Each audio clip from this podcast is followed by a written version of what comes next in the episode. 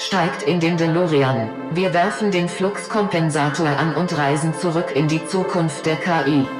Alexander Tam beschäftigt sich seit über 15 Jahren mit den Themenfeldern Data Science und künstliche Intelligenz und nimmt euch mit auf eine Zeitreise durch das Datenuniversum.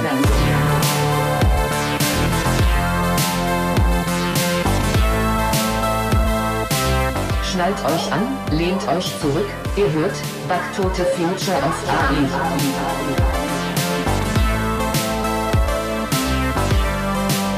Ja, herzlich willkommen zu einer weiteren Folge vom neuen Podcast Back to the Future of AI.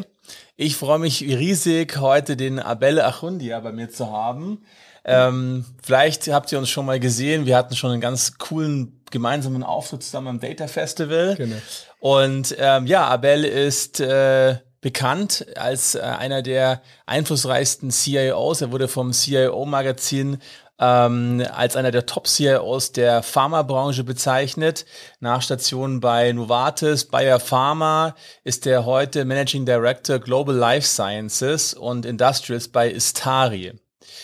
Ja, uns verbindet das Thema KI und ähm, die Weiterentwicklung der Gesundheitsbranche. Ähm, wir werden das Interview und den Podcast auf Englisch weiterführen. Please. Abel, great to have you. It's great to be here, Alex, and to be back. I mean, together after after um, what was a, a difficult time for, I guess, everybody. Yes, that's correct. So, Abel, for the people who don't know you yet, tell us a little bit about yourself. Um, just yeah. so excited still to have you here. couple of words. Um, so I was born and raised in Mexico, and then um, uh, after a stint as an entrepreneur in in the early days, uh, doing them uh, some coding, I've uh, then done careers in management consulting with BCG. Then I was uh, managing director with Dell in Mexico in their business unit in Mexico. But then the last 17 years or so, I was uh, global CIO, especially in pharma, as you say. So the CIO uh, discipline is is very tough, as many of, of the people in the audience will, will hear. One of the best parts was to see data science mm-hmm. um, really really come true and artificial intelligence methods start to be applied. Um, the last couple of years, I decided to go back as an entrepreneur. It's been very scary, a lot of fun. Uh, you've, you've seen firsthand what this journey uh, is, and you've been, um, to one ex- to some extent, my coach in in being able to keep the energy levels uh, when things get tough. Glad to be here, um, and uh, obviously let's let's uh, let's go back to the future. Thank you, Abel. So, so yeah, yeah. The theme is um, this Back to the Future movie, which is obviously one of my favorites. And um, so there's there's two main characters, right? Marty McFly and uh, Doc Brown. So if you tell us a little bit about yourself, like which character do you um, yeah feel more with, or how, how, who, do, who would you like to be in the movie? I, I, would answer by saying that uh, my dad reminds me a lot of the of Dr. Brown. So I think that my father is an uh, an innovator, an investigator, a researcher, and um, I saw this is firsthand. So I never identified myself too much with what it takes to be on that on that seat. Um, I think uh, I'm more like Marty. Marty. I, I, have fun and I, I'm along for the ride. Very nice, very nice. So tell us a little bit about the ride. I mean, uh, being mentioned as one of the most influential CIOs, uh, it's it's a great honor, and then you have this tremendous impact in in the industry. And then uh, you said, okay, I want to do something else. Or tell us a little bit, how was your journey and during the last years? Okay.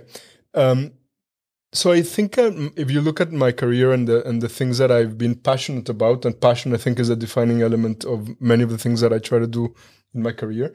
Um, it's been at the at the let's say at the at the intersection between technology and business, mm-hmm. and this intersection is increasingly driven by information and the way we use it. So when we look at information technology, it's the information part that drives me the most, mm-hmm. and that's kind of been the constant on on my corporate and non non corporate uh, challenges. So I think that uh, what has been fantastic is to see over the last couple of decades in particular, but really over 30 years of career, you can see that I'm not that young, um, how the 35. technology, I'm 35. Yeah, since I started working, man. Um, the technology uh, cycles mm-hmm. underneath the information have been incredibly uh, rewarding. So when we started having, uh, when I started programming, um, we, we did not have PCs And then and then I saw uh, how PCs became adopted. Then I saw that the browsers become uh, the way that we interacted with the world and with with one another. Um, I saw Windows being being I mean uh, Bill Gates' dream really come true. And then of course the mobile devices and uh, the Apple Store, which for me is a great showcase of of innovation and ingenuity. Um, and and that has been uh, again the constant is how how how uh, the exchange of, of information between people and between businesses enabled by technology. But the point is not the technology but the enablement of interaction. And that's animated me for years. Um, i continue to have a, a, a lot of fun with it. I think there's also a lot of waste that can be addressed. There's a lot of creativity and innovation that can be brought to the table and people like you and your team have been at the forefront of that and there's no question that the uh, for the the boy in me, for the Marty in me, the the the application and usage of machine learning and artificial intelligence. Um, I'm very optimistic about this. I, I I believe that people like you will uh, will will set guardrails for how this technology is used and applied. And I don't think that that a lot of people realize just how much we are already using data science and machine learning and even artificial intelligence in our day-to-day uh, lives uh, to go from place A to place B, to shop, uh, to find the preferred location for our vacations. Uh, all of these are already important pieces of artificial intelligence and machine learning that make our lives better. And um, I mean, now my discipline, cybersecurity, has to do with making sure that it's also resilient and and and safe, and that is still a very big action item. So, so thank you very much. So, looking back a little bit, maybe, or just starting with the past. So, um, how can you destri- describe how the topic of AI data, and maybe even even wider with your view that you had uh, as a CIO, how did information usage of information data, and coming then to also AI, how did this change and evolve during the last 10, 20 years? Okay. Um, yeah, that's uh, the last the last twenty years. I think. Remember, let's say that they started with a big discussion around Y two K. I mean, Oh, yes, many, remember many people in the audience will be younger than that, and maybe they hadn't started their professional lives at all, maybe not even grade school. But there was once upon a time, children, there was a, a a big story around what would happen at the turn of the century between the 90s and the 2000s. We would all lose our bank accounts, the trains will not work, uh, the airplanes would fall from the skies because computers had not been designed to jump into the 2000s and everything will reset to zero. Well, uh, we did a lot of work. Um, uh, I, I want to think that some of that avoided disasters happening, but in general, nobody noticed. But was there, I mean, like now talking, I don't know what you can share, but was there a real risk? Yes, there was in isolated computer systems. I mean, you have to. We have to keep in mind that at the time, the the computer systems were not uh, as interlocked as today. Um, the data exchanges between information systems were were largely through flat files or other mechanisms that had very defined fields. Mm-hmm. And those fields sometimes only had four characters or two characters for mm-hmm. years. Mm-hmm. And that's what we needed to resolve. But in a way, um, the the elect the electricity grid or the supply chains were nowhere near as connected as interdependent back then as they are today. So largely, we could contain the risk and also remediate the issues within systems and even within mm. applications. Um, this is not something that, as we have seen more recently with some of the Log4j attacks or the concern we already have with a spill out of cyber weapons to the to the normal to, to the day to day, we're all worried because our lives are so interconnected mm-hmm. and so dependent on systems that are completely one and the same. I mean, when you think that 99%, well, pro- probably 99.999% of the exchanges happen between computers talking to computers, applications talking to applications through APIs, um, something like a Y2K today would be unthinkable. Yeah, yeah, yeah. Okay, okay, got it. Okay, so you so there was a risk like for for um, isolated systems, but not like the total world crash that some people were kind of. Well, look, I mean, if you if you talked to the big consulting firms, everybody said, no, yeah, you have to go remediate. And if, if you're not sure, let's look at it. And we all spent a lot of money. I spent a lot of time and also made a lot of money by looking at this from the strategic to the tactical to the technical. We were all very excited about this. And I know, I remember buying candles for the, for the 2000 Really? just in case. Yes. Okay. Obviously, um, it, it didn't happen, uh, but we did learn from that. I mean, and one, one of the big lessons was, um, that we could be a lot more integrated and that we needed to architect our systems for interoperability. Uh, I'd like to think that uh, the emergence of SAP uh, as one of the core uh, transactional systems and continues to be a system of reference for enterprise planning is a little bit a result of people becoming aware of, of just how many uh, how in, how inefficient interfaces are. Okay. And I think that, for example, I mean, in Germany, clearly SAP became, and it continues to be one of the of the of the dominant technology players in the world. And uh, as a long-time uh, user of the system, um, as a CIO, of course, uh, it it helped me sleep better at night. Um, it's it's a really a really good good system um, to protect our financials. But the world has moved so much beyond just financials for using computers, right? We use computers, I mean, 20 years on, we see that computers are in everything and absolutely anything we do. And that was not the case even only 20 years ago. Yeah, yeah, I remember I had my first business uh, that I that, that wasn't a big success. Uh, my internet cafe I started uh, at this time. Um, so so okay, so the 2000 um, didn't uh, wasn't wasn't a big problem uh, fortunately. But then what happened? Like how how did um, also if you look a little bit uh, into, towards the development of data and AI now today. So what were in your mind? We didn't plan for this question. Yeah, No, but, it's it's but- it's it's a conversation. I mean, what were the what were the crucial steps you think, or that you witnessed in terms of systems changing, awareness that led to this, yeah, big data explosion, also to the capabilities we have today? What Yeah. were the crucial steps that maybe most of the data scientists today won't even remember that that, that happened? That's I, I think that it's an important question, not only a good question, but I think it's important.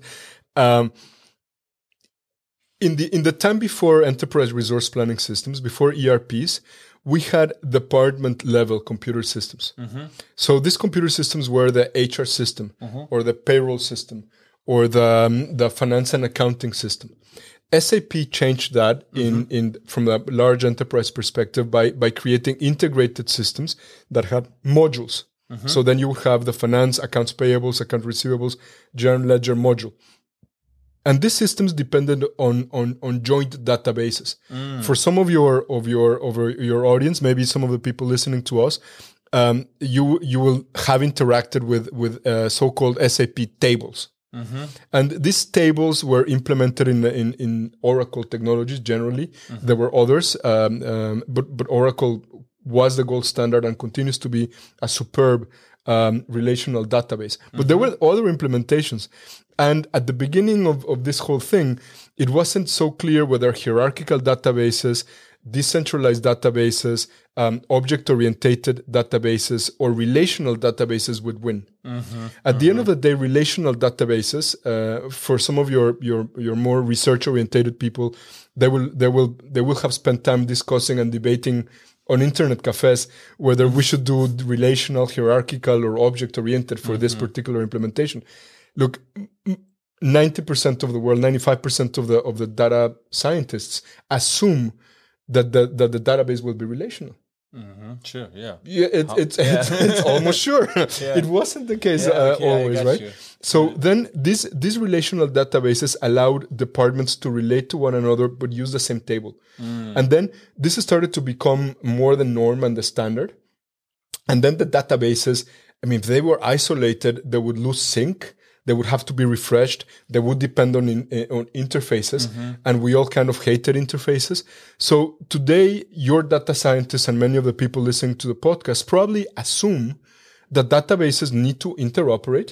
They need to be, uh, you know, automatically synced with a with a background process, and you don't have to worry too much about whether what is that. You need to spend your time discussing the topology of the data uh, set, and you need to understand the architecture of the business process on top of it. But many of the technical components are there as a standards almost.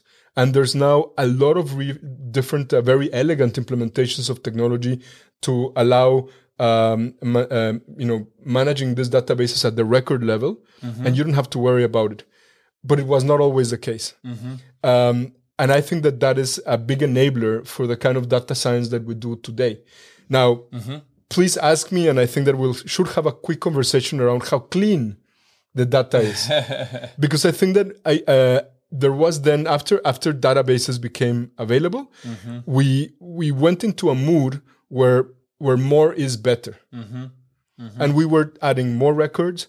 Adding more rec- more elements to the yeah, table, uh, bigger tables, uh, and then and then it was more is more. Yeah, and then we came into this era of of big data that the internet was generating a lot of inf- information. We had uh, devices talking to devices, uh, Internet of Things, and everything. And um, so, so, uh, so yeah, wh- where did this come from? I mean, obviously there was technology that was now enabling us, like Hadoop and and uh, systems that were horizontally scalable to store the data on on a much lower price. But yeah, please. What is your experience with that? Or looking Ah, well, I'm a back? hardware engineer by training, so that's what I what uh, I, I do think that ha- progress in hardware and miniaturization have been a big driver because the cost of storage as well as the cost of processing are the two uh, main variables behind the the explosion of in, in data availability and, and device prevalence. I mean. Uh, it, it's gone down by I think ten order of magnitudes what it costs to store records over the last two decades, as well as the cost of processing. And I mean, for most of us now, the cloud is a given. Yeah. Uh, but the cloud was not a given uh, even f- seven years ago, uh, ten years ago for sure not. What was the, the, the largest data center you managed as a CIO? How big was it? Very, very, very, very, very big. Because I think it's also something that is hard to imagine for uh, very like fresh starters in Yes. data science and AI that that all of you were responsible for those huge warehouses full of of computers and, Yeah, uh, and racks. Well, um, I think that the biggest one that I was directly accountable for, responsible for, was was clearly uh, during my time with one very big pharmaceutical uh, company based in Switzerland. Um, the data centers, it wasn't just one, were multiple floors on on on very large buildings. So um, I mean, I could express it in terms of teras or in terms of racks, but these were places that had you know uh, thousands, uh, maybe three, four thousand racks um, that were humming, and they were, I mean, they were like you see in the movies. Most of these data centers um, still exist. I mean, the technology inside is been refreshed.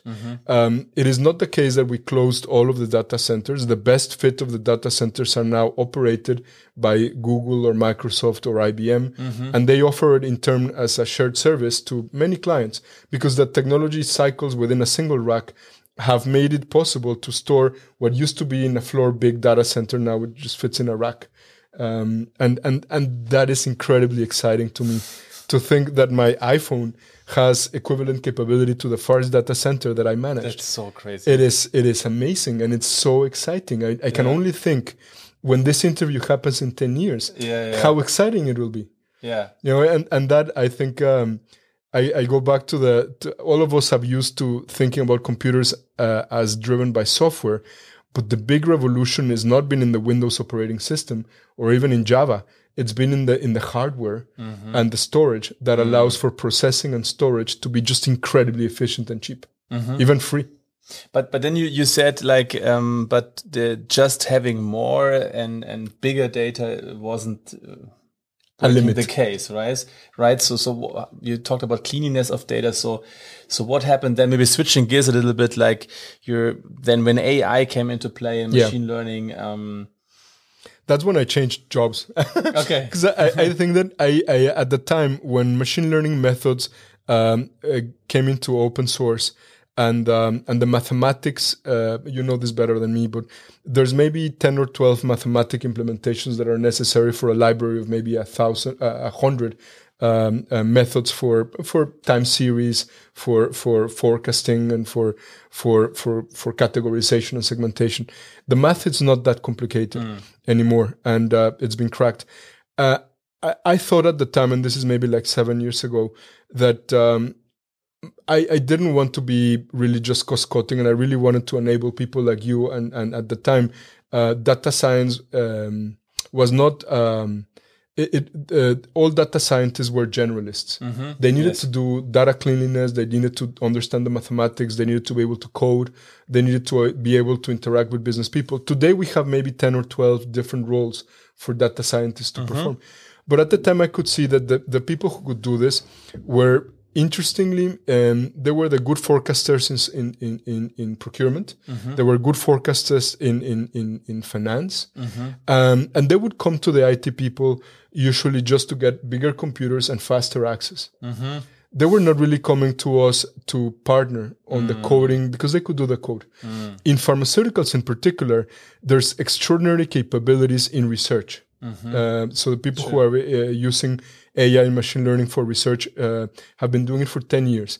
And these people were certainly smarter than me, very smart. And all they needed was faster uh, computers, better bandwidth, um, better storage, and that I get out of the way. And I love that because that is a challenge. You know, how do you stay relevant as an IT department to people who are launching rockets in in in, in figuratively? Um, um, that was a, a fascinating time for me to to really come to them and ask, what do you need? And what what I found, and you probably continue to see this, maybe people in the in the podcast uh, still experience this, is the data that they had to work with was only half usable because it was very dirty. Mm. And the one that was clean was not always annotated so that a mm-hmm. computer could use it well. Mm-hmm. So most of the time of the data science, the early data science teams was spent cleaning up the data so that so mm. that the the records that you kept were, were gold records. And then making sure that the, the, data that they had cleaned was annotated enough that a machine learning um, agent could be trained. And that occupied about uh, four days a week. And they were doing the fun stuff the good stuff one day a week. And then i made it my goal my purpose to try to reduce that time of um, and, and to move to my team in it the data cleanliness and to enable them with tools that they could arrive to gold data sets and really set the parameters for what good looks like on their data science maybe three days a week instead of only one Wow. wow. and um, So it's not always made a lot of working. But yeah. uh, well, yes and no, because I think that um, yes, I'd like to to think that my teams were successful in, in doing more of this, making data what what you would call fair, Hmm. um, accessible, you know, interoperable, and so on, findable. Um, at the same time, I think uh, data science became in the corporations um, a little bit of a battleground for politics. You know, is it going to be you hiring the data scientists, or is it going to be me hiring the data scientists in IT? Or are these people that should be co-located with business or run by the business, let's say procurement, or or by the by the commercial team? I don't think that's resolved fully, but we're getting better. I mean, and that that's uh, that's just where I see the human aspect of data science, if you will. Very nice. You touched upon so many things. So, um, so, so, so, so I, I, I, and I'm really feeling this, this now. I'm really like in the zone and I'm also reliving this now. It's very nice how vividly you, you tell, tell us about this. So, so you are CIO, you, um, you basically are a cost center. You are, um, having a high, uptime, reliability focus. Um, you have to cut costs. You have to leverage new technology, and then there's uh, data and, and IT um, overnight. Let's say, driven by the tech giants, kind of um, becomes more of the place for innovation, right? So how, how did this, I mean, how does this change? How did you relive this then, uh, especially in the pharmaceutical industry? I know, I know this, the history, uh, I relived it in the manufacturing industry. And how was it like when CDOs popped up uh, and they were like the cool guys and they, they got the budget and the labs and, um, how, how did this happen? You said you were becoming more of an enabler or you said, okay, now this is a challenge or this is a, I love the challenge. How can I um, stay relevant? But can you touch a little bit upon this? Because I think this was really a, a very, very interesting time where the role of the CIO changed from, yeah, being delivering 100% quality at low cost to becoming agile, being innovator, and driving even new business models. Right on. I think that there were two inflection points that I that I would go back to. One is when when business uh, leaders, the, let's say the executive committee, realized that uh, the head of IT needed to become um, chief information officer. Mm-hmm. So if you notice, there's there's that was the first inflection point that that became prevalent maybe seven years ago, uh, mm-hmm. five to seven years ago, where people uh, the titles started going from head of IT information technology to being the chief information officer, a person who was in charge of information that people used. And technology was an enabler to that information. I think that was one inflection mm. point. The next mm-hmm. one became where businesses bought into the idea of digital transformation yes. and a digital future, in which some organizations uh, decided that the chief information officer needed to partner with a chief digital officer who was more a business person that would set the, the, the, the, agenda, whereas the information officer would enable that agenda. Other organizations created joint roles, a chief information and digital transformation lead. Um, and I think that those are the, the organizations that, that in my mind, um, still continue to set the agenda. For one reason, I mean, in the time of the, the the the first inflection point, I mean, you go from head of IT to chief information officer. You realize you need to equip for for business dialogs. Mm-hmm. Some of us were able to, others less so. But in general, we created at that time business partners that were then in charge of understanding the business agenda and translating them mm-hmm. that agenda into IT requirements. Mm-hmm, like a uh, resort IT, like a um, exactly like an ambassador, focus. like mm-hmm. an ambassador from the IT function to the business and vice versa. Um, that has limitations in that some of the, the, the business partners became just uh, messengers, and that is, mm-hmm. that's lower value add. However, when I look at the economics of the IT function and the economics of my business as a CIO, you know, I had enormous resources and they were not always applied to the highest business priority. But they were also like they were. It was not free budget. It was um, applied to running systems and. Yeah, yeah, you're right. But at the same time, uh, the economics of the systems, if you are alert to it, mm. I mean, they still continue to follow Moore's law. I mean, the computer mm. next year will be cheaper. Okay. Cloud was a more flexible storage uh, capability. You could spin up many more servers than, than, than before. You could find creative ways to to uh, to co-locate your data centers with others. Uh, you could you could do sale and leaseback arrangements. Um, you could do contracts for transactional things. Uh, I have to say that my teams. I mean, it was hard, but they never struggled finding cost opportunities or cost reduction opportunities in operating budgets. And okay, um, twice in my career over the last 10 years, I've been blessed by having a partner in the finance function. Um, mm. Occasionally reported to the CFO. Um, in the case of Bayer, for example, Julio Triana, he's uh, an exceptional CFO, and we had a partnership that allowed us to. To he said, "Abel, if you believe you can really cut ten percent, then you can spend five percent on innovation. Split the difference, and we'll we'll check every six months how things are going. Okay, so that's split the smart. difference exactly, and that's that's a mindset of a business leader that looks at the opportunity. Yes, that's that's awesome. I could continue just one thing because that's all in the, the, first project we did at BMW. We always we always kind of piggybacked on larger programs, like larger um, company wide, I don't know, quality improvement or whatever that was. And then we also we helped to do some of the stuff at very very effectively. And then the rest of the budget we we kind of rerouted to to do innovation that we couldn't get financed like because we would have had a hard time to do a business case around this or something. So I I love the idea. So following Moore's law, becoming more uh, uh, efficient, and then taking half the money, give it to the CFO that he stays happy, and then um, the rest half the money you could play with and built for the so is this is this looking today is is um because then we had the, the you talked about the CDOs coming in and I in the automotive industry there was a big fight between CIOs and CDOs it wasn't right. a long time not really clear who makes the the battle the decisions yeah now I think nobody won but mm. I know it's a different story but um uh, uh, how how would you say how is it today so is it would is it still hard to get budget for financing AI or or data initiatives that are maybe not particularly for one specific use case or if if we go now, we come from the past and now are arriving at today, how how would that be? Yeah, I think it, uh, any business initiative, regardless of which it is, always has to be uh, justified by a business case. Sure. Or even if it's just an innovation, an idea.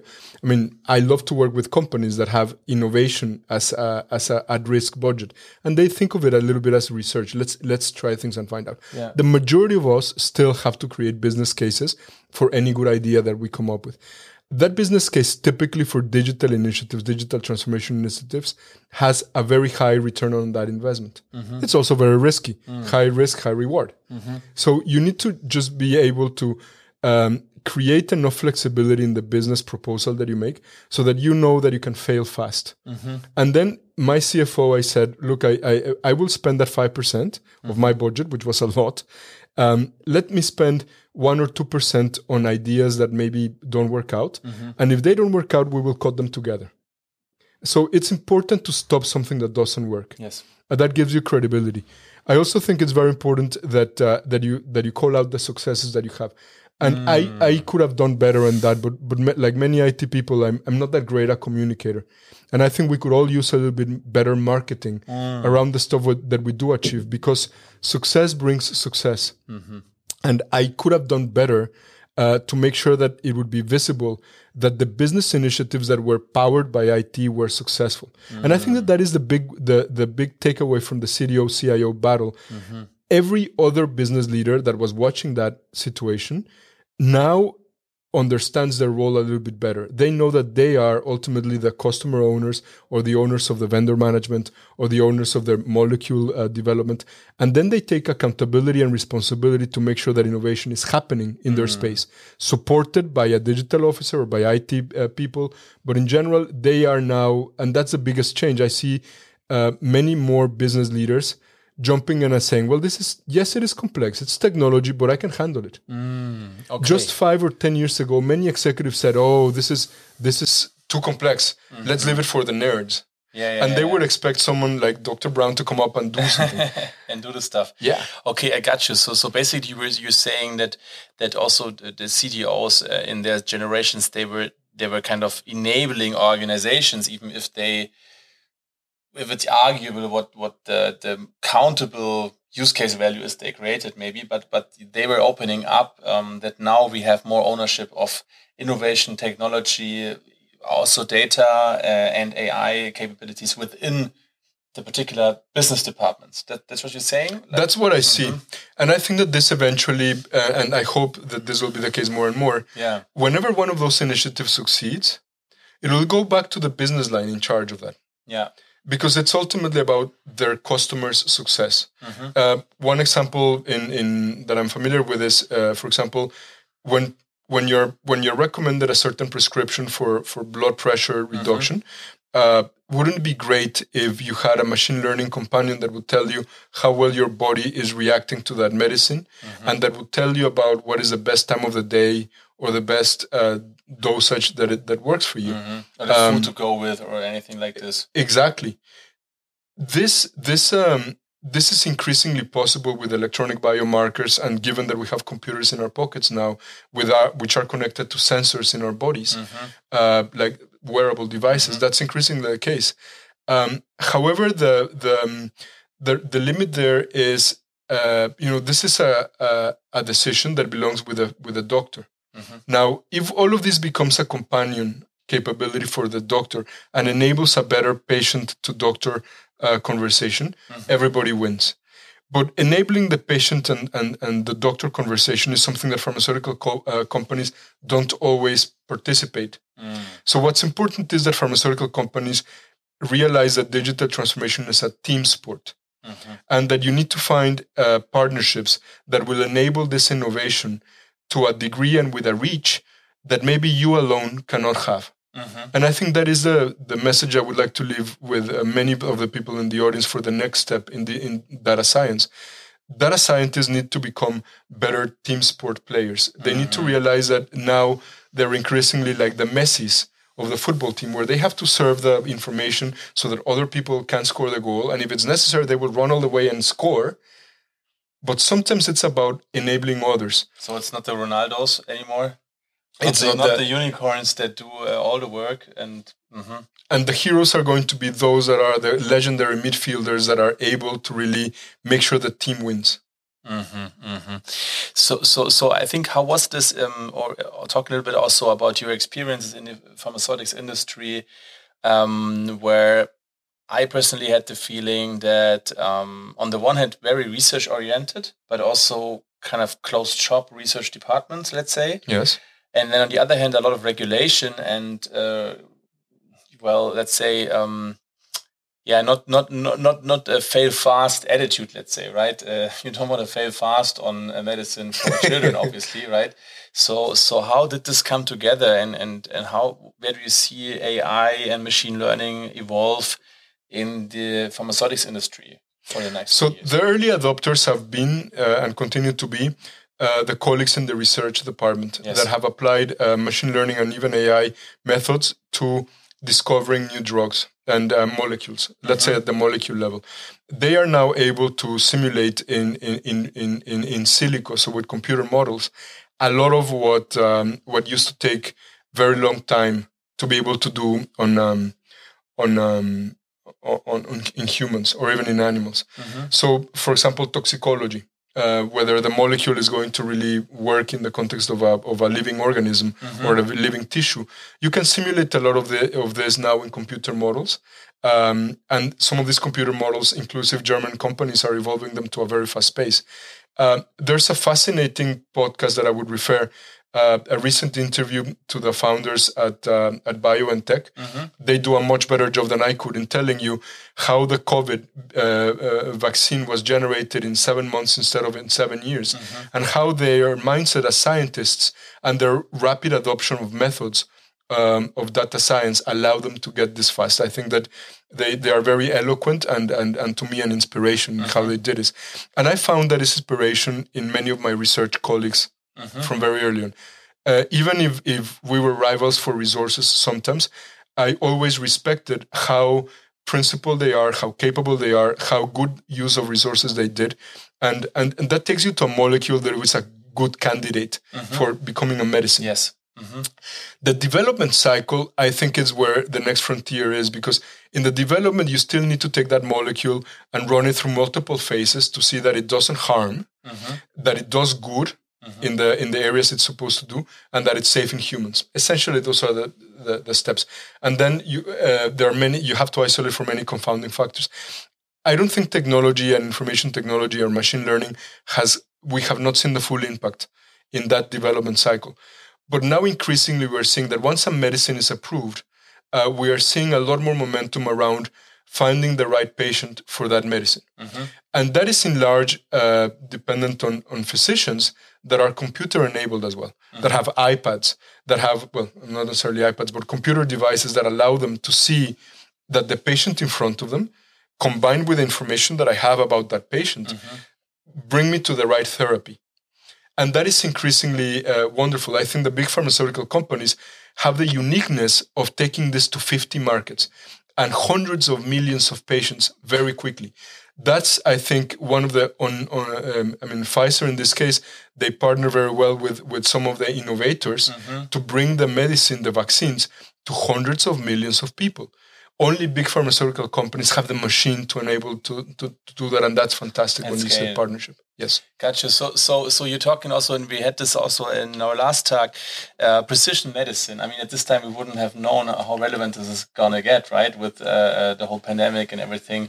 So um so i but i hear a lot of what also what i sometimes had the opinion of of doctors is that they are basically do their um, I don't know if you have a um, someone who's a surgeon, so he might suggest uh, surgery as a solution to your problem, right? Um, and and and that's why all this alternative medicine, I think, is, is increasingly growing up because we we more and more understand that maybe um, the sickness isn't the problem, but maybe it's the cure.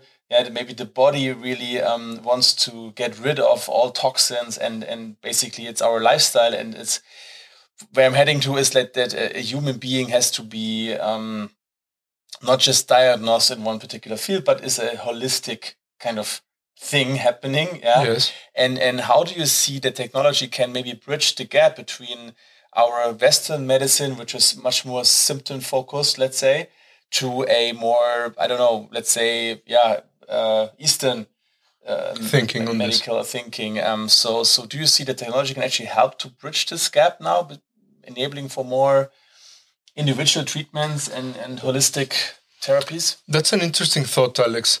I think you hit the nail in the head when you say that uh, many medicine um, solutions that I've seen, many therapies are orientated to the symptoms or to one of the, the, the effects.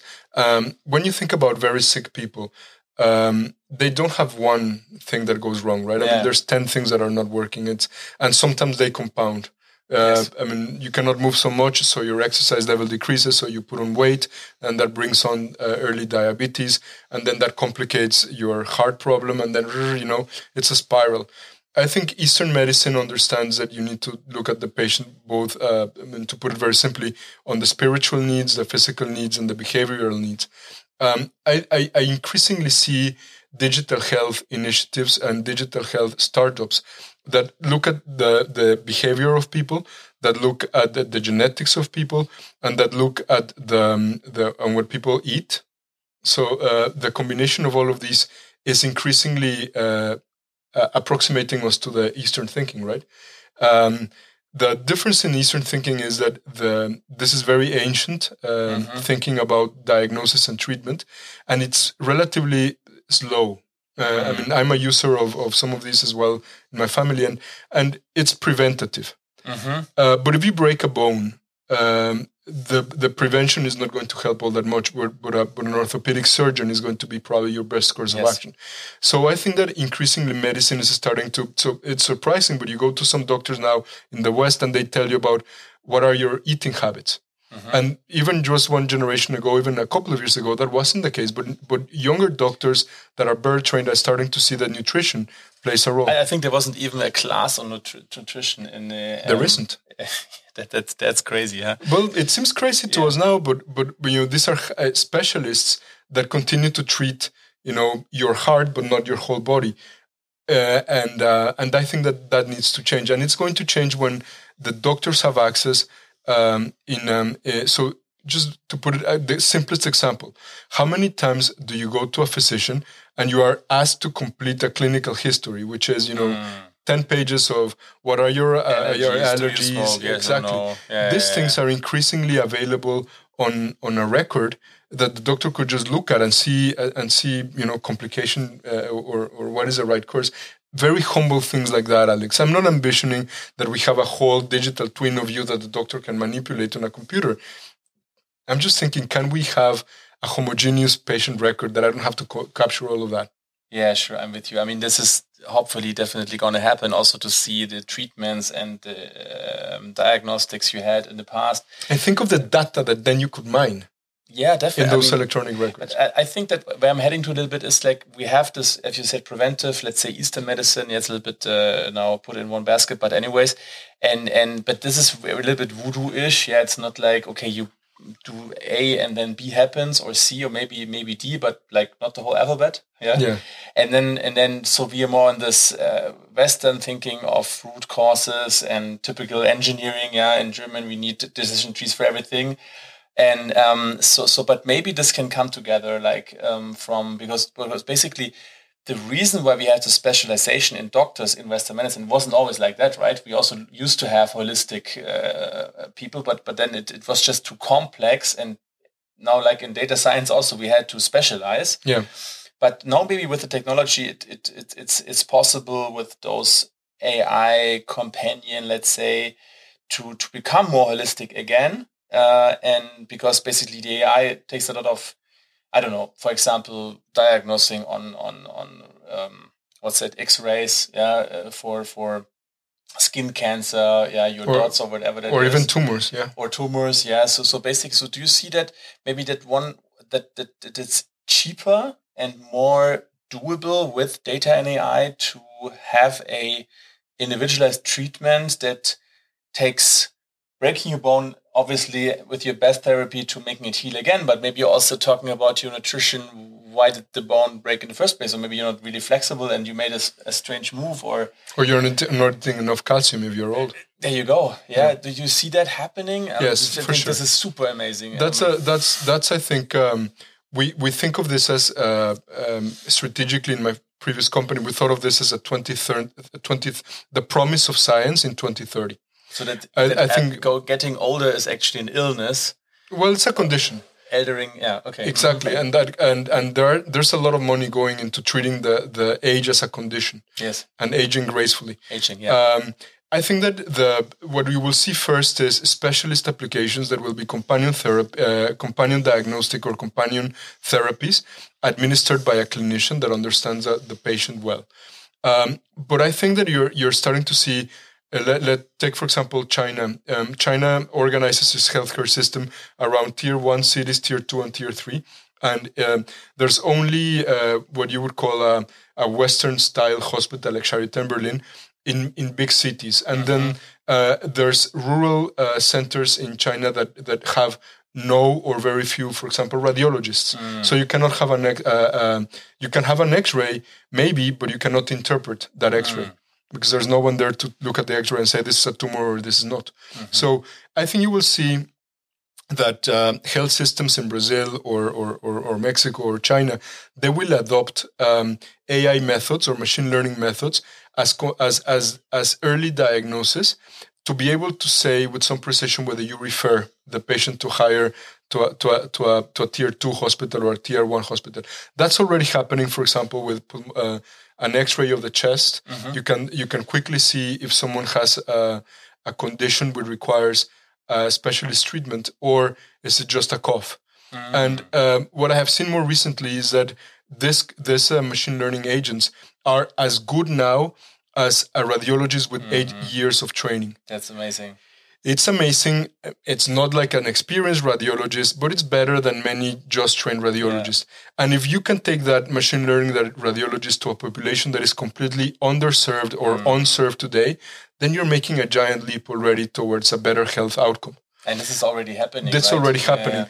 And and there's maybe three or four hundred implementations of these ideas, not with the X-rays, but with many fields of of, of uh, expanding capabilities then the people that gave you that are going to start investing money in in more difficult to diagnose or difficult to treat conditions that are maybe things that that even when you do have a radiologist do i want a second machine learning opinion? Exactly. Like and we will see like that. a, like mm-hmm. like a, a, a, next best option. Mm-hmm. and then i think you're going to start seeing prescriptive and predictive uh, medicine that is going to be more widely adopted um, I, I, mean, I can with go, going no no further. There's a wonderful company called Huma out of the UK that uh, uh, when my wife was very sick with COVID, mm-hmm. um, this this machine learning uh, capability by Huma allowed for a remote doctor to to monitor her condition mm-hmm. through the four or five critical days mm-hmm. by just putting her phone next to her chest wow. and um, and I felt so much safer. Mm-hmm. We felt so much safer and well served. Mm-hmm. Um, so so shout out to these guys because because people them and people like them are going to transform the way we live, and it's not too far away.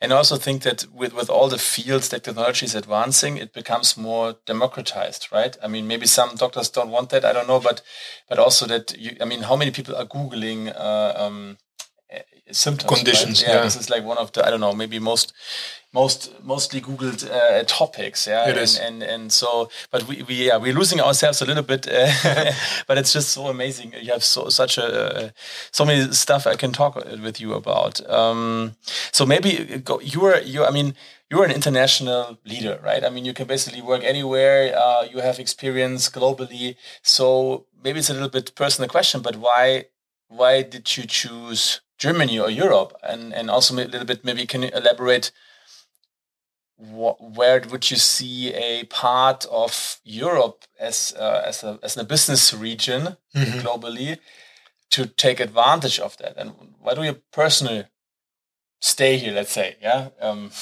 okay, that's uh, it's an interesting question, Alex, and I've thought a lot about this because yes, I am in many ways an immigrant into Germany, and I have been welcome here. So it, um, I even bought a lederhosen and everything. So I, am I'm, I'm getting more and more um, native. Um, I'm also yes. an immigrant. I was born in East Germany, so uh, I feel with you. Yeah. Yeah, I came to Europe um, 20 years ago uh, in a way because I wanted my children to have access to the to the mindset and um, and values that that Europe is is is uh, spouses. I think these values are around um, freedom, around uh, the ability to to to have a balanced life, um, a life that is not necessarily driven by consumerism, but rather by by who you are and what your potential is. I wanted my children to grow here, and um, they they are now uh, young men and I see that this the they speak multiple languages. They they think of uh, of themselves as how much can I do for the world and not the other way around, and that means a lot to me. For me as a professional, um, I mean, and, and you are a good example of this. In in in Europe, you have people that are incredibly well educated. Uh, many of them also have a high pr- uh, a purpose driven life, and that purpose is not to have a bigger house or a bigger car but really kind of exploring uh, the boundaries of science? What I think we could do better in Europe is to enable people like that to to have access to resources, to capital, and to and to take more risks. Because the one thing that I would I, I would think that if I could change one thing in in many um, young graduates in, in in Europe is take a little bit more risk. I mean, you have a long life. You can afford to fail a couple of times. And you can afford to fall down. I mean, scrub your knees and start again there's a high penalty for failure society uh, in our society here in Europe, in which uh, you know. Uh, if if people have been an entrepreneur and don't make it, there's a little bit of a stigma. It's so much better to work for a large company and have the company badge. And, and even if you if you fail, if you get uh, insolvency uh, with with as a, as a CEO, or uh, then you I think you're blocked to start the next business for like five years or something. That's I don't know if, if you if you knew that. I, I haven't experienced it That's some, yet. cra- that is some crazy laws also that, that are underlining this, and um, I, I think you you you have a very very interesting point here because um, fading fast is very nice, but we we also we have this 100% quality engineering kind of culture and, and quality made in Germany. Uh, uh, and it, I mean, it used to be like this, right? Because if you wanted to build something, you had to put screws and metal and oil and everything together. And if you break it, then it took, would take time to do this again. But now with the internet and data and everything, uh, it has become much more easier to basically release something early and then have your clients test it out in a way. Yeah. and improve it for you. I think that this is very much the American mindset, right? I Yeah. mean, put it out there, uh, uh, let, let the market uh, improve it. And I think they put innovation ahead of, of security or privacy. The reason why I started my cybersecurity business uh, with my with, the other founders here in Europe is because we believe there needs to be a balance between privacy, safety, and innovation. And we find that GDPR is already a good step in the direction of protecting the, the privacy rights of all of us. Uh, patients to start with. Uh, I think that patients in Europe are safer. Now we need to continue adding the dose of innovation that allows us to try out things. In cybersecurity, I see incredibly competent professionals in Germany, in France, in the UK that are at the front uh, edge of, of, of what technology can do. And they have an innate and cultural understanding of privacy which is not always the case in other places. So our investors believe that the capabilities, the human capabilities are here. They believe that the neutrality with regards to the rights of pri- of privacy and the rights of of of, um, of innovation are here. And, and they are willing to inject capital in this region to to power uh, entrepreneurs here. Um, I think that that as ever, uh, investors want a return on their on their capital. Sure. And I do think that that entrepreneurs here need to be balanced with regards to to what failure looks like, because I think that the elements of success are easier to define. Uh, but you know, failure isn't always failure. Alex, I mean, how many times have you started projects that don't work? Uh, you started an internet cafe uh, and it didn't work.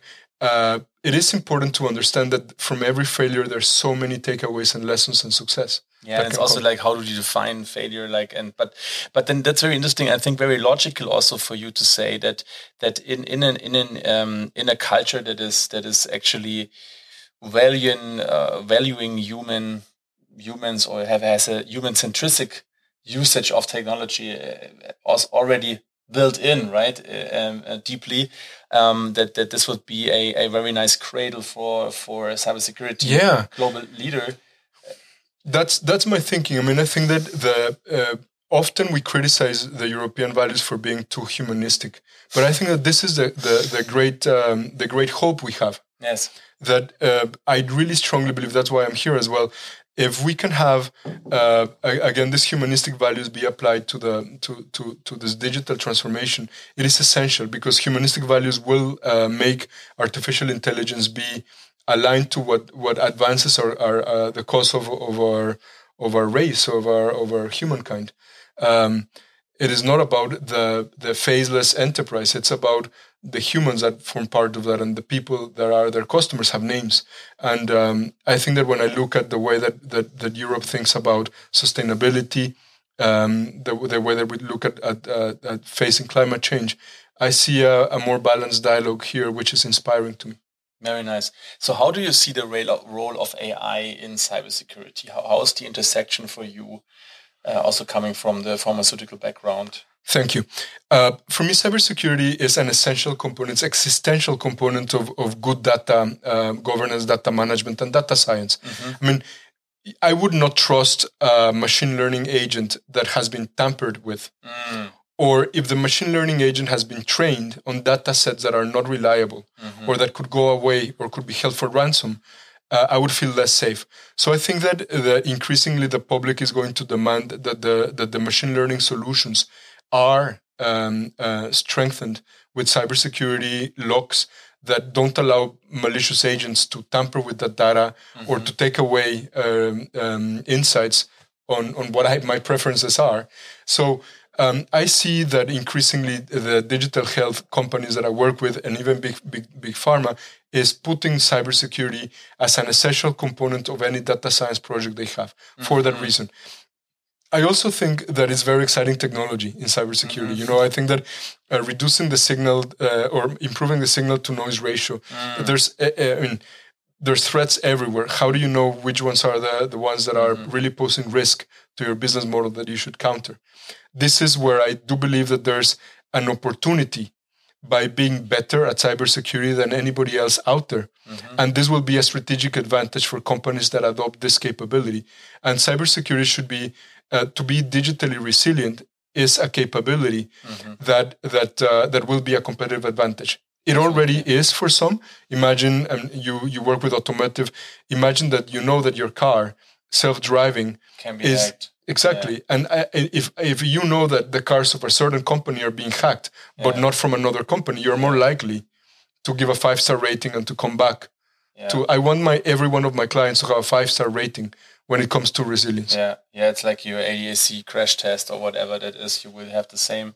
So, so and then um, so, so that's very just technically. Um, I think that's very interesting with the with the noise to to signal ratio, and also um, you you mentioned something in the beginning about um, labeling or having annotations. Um, annotations. Yeah. So so the problem with I think with with cyber attacks is that once you have been attacked on a certain pattern, yeah, hopefully you know what it is, and then you kind of I don't know, you kind of know this pattern and you can train your AI to look out for any similar patterns like this, right?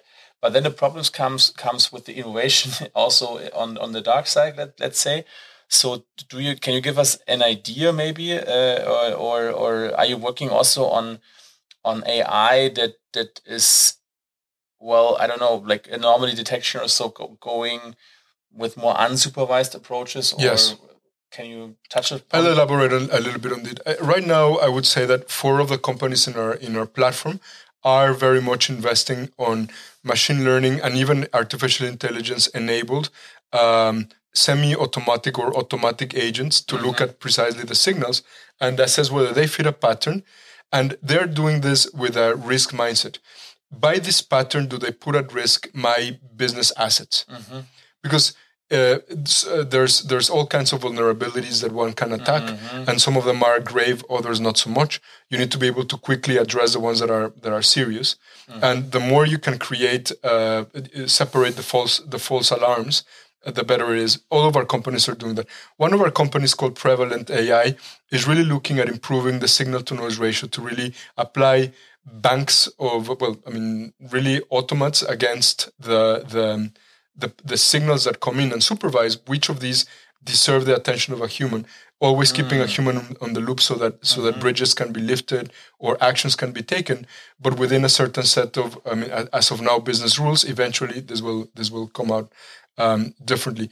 But I think that we should, um, uh, if, if you take a step back, some attackers are very sophisticated um, state uh, actors mm-hmm. that are deeply funded, but they're going with a lot of precision against a few targets. Mm.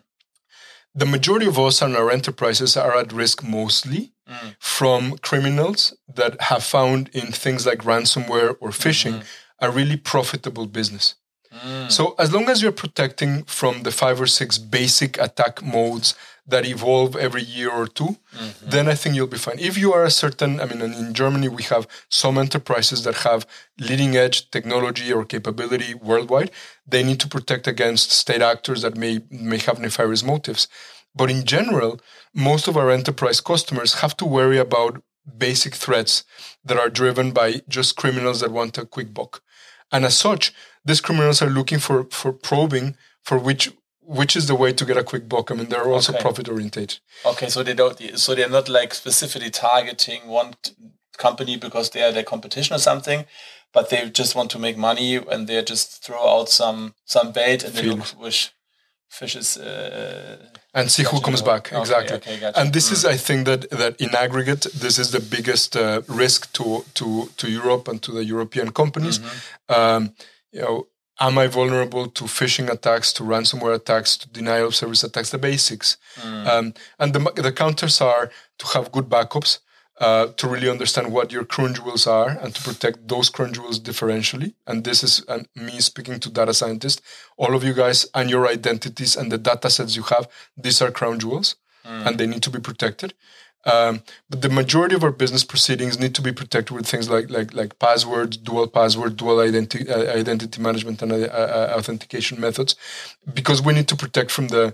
Let's say it's like traveling on the subway in a big city. You you, need to know where your wallet is Exactly. and you you don't put it, you don't show around your cash. yes. So, so, so, so- okay, so it's interesting. So that's maybe also a little bit closing the loop here from uh, IT background, um, uh, uh, medical industry, because what you're saying is basically also in cybersecurity is not so much about focusing on all the different ways to be attacked. It's also about um, knowing your vulnerabilities and about taking the right preventive preventative measures, which is then also the, the trend, let's say, or, or maybe the right thing to do in. I in- think in so, medicine, Alex. Right? So this is, I think, a very nice. Uh, uh, Uh, one yeah. of my clients put it, puts it very nicely. He says that you have to stay healthy Mm-hmm. and then recover quickly. Uh, by staying healthy is you know follow good behaviors, Mm-hmm. um, uh, basic what we call cybersecurity hygiene. You know, change your passwords, have dual factor authentication, uh, and have a backup. These three things that would be top of mind. The three things that would reduce your risk the most. And that allows you generally to stay healthy. But if you do have an issue, then you have to recover quickly, and that means you know that you have to have the right partner to call. Um, you have to uh, know what to do to recover your backups and your business procedures, and you need to know what's bad and what is really bad. Any attack would be bad, but some attacks are worse, right? I mean, if the supply chain or your production line in a great automotive company is at risk because one supplier along the line got hacked and there's no seats, that's a big issue, uh, and that is very bad.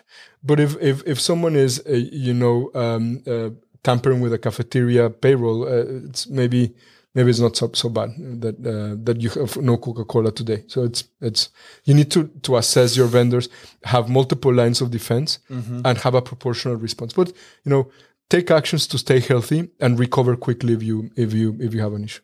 Okay, that makes perfect sense. So if I now got really interested also in one of our listeners uh, in in in learning about how to leverage data science AI in in cybersecurity, are you still are you guys looking for for people at the moment or We always are. I mean, because the combination of data science and cybersecurity is a very specialized field even today. Um, three of our companies are actively hiring for this kind of profiles that are data scientists that have an interest or a specialization in cybersecurity. So for anyone in the podcast, I mean, you can find me in LinkedIn or through Alex. Yes. Um, but also, I think that increasingly the field is going to attract data scientists, which see the signal to noise and the and this automation as something at interesting And as engineers, I mean, we're always curious. We're always looking for a, a, a big problem to solve. And this field has so much uh, uh, opportunity. It's a very exciting Very uh, nice. area of development for talent. Let me put it this way. If I were back to the future in the early 2000s, looking at a, if I were today looking at where should I go to spend the next five to 10 years of my career, I would be a data scientist in cybersecurity.